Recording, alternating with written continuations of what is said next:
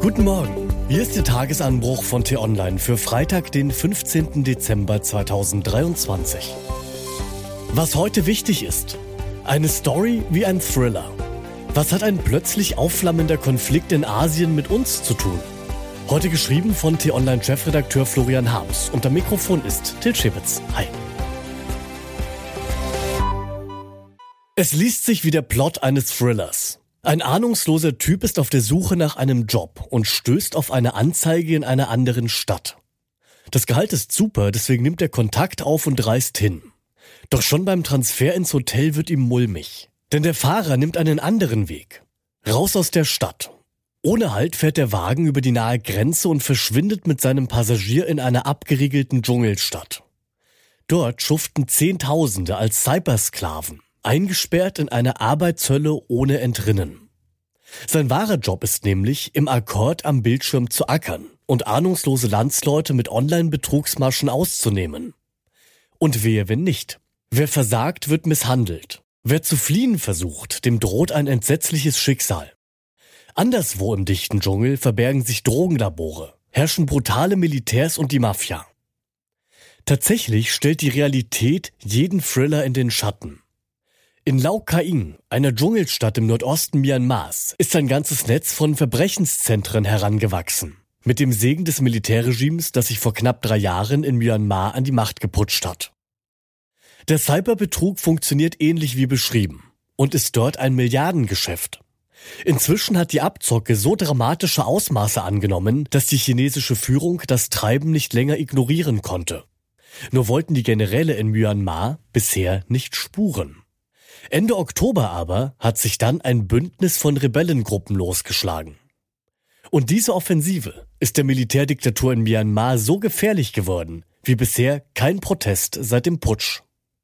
Denn überall im Land ergreifen jetzt bewaffnete Verbände, Befreiungsbewegungen und die unterdrückte Demokratiebewegung die Chance, das Regime zu attackieren.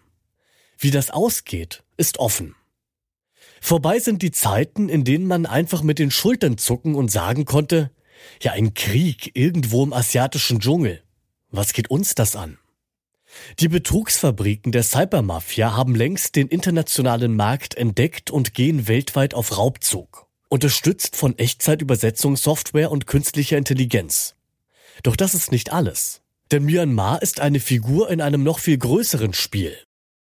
Die größte Rivalität des 21. Jahrhunderts, das Ringen zwischen den USA und China, wirft ihren Schatten auch auf diese Kämpfe. Für Chinas Diktator Xi Jinping steht in Myanmar nämlich viel auf dem Spiel. Als Gewinn winkt ihm der direkte Zugang zum Indischen Ozean. Dank eines geplanten Tiefseehafens an der Küste Myanmars mitsamt Landkorridor bis nach Südchina. Scheitert Xis Politik, könnten im Nachbarland demokratische Kräfte an die Macht gelangen und das Land nach Westen öffnen. Ein Schulterschluss mit dem Erzrivalen USA direkt vor Chinas Haustür? Für den Herrscher in Peking, der vom Aufstieg zur Weltmacht und seinem Platz in den Geschichtsbüchern träumt, wäre das eine Schmach.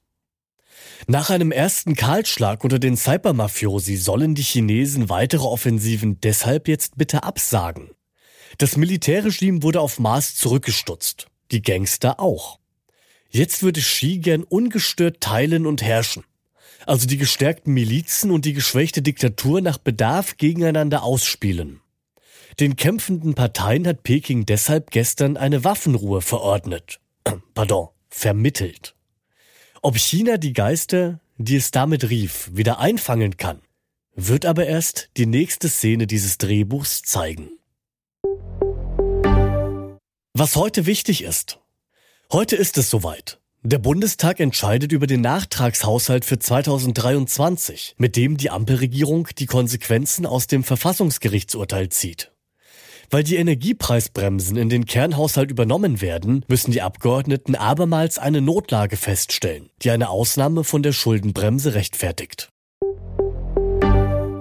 Haben die freigegebenen 10 Milliarden Euro Ungarns störrischen Regierungschef Viktor Orban milde gestimmt?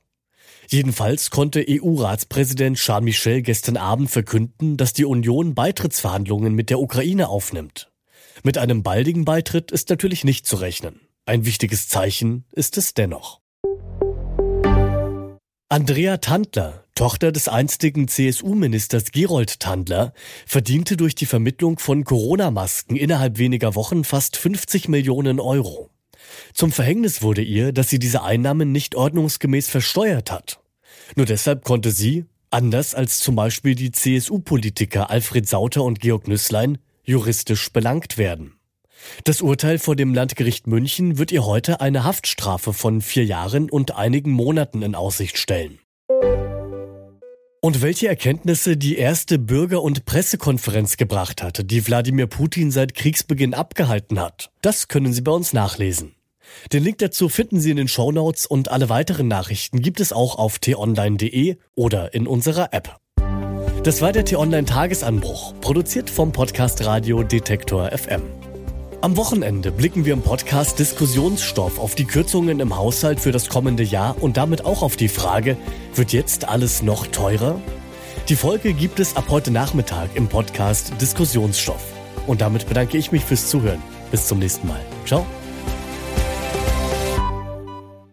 Ich wünsche Ihnen einen schönen Tag. Ihr Florian Harms.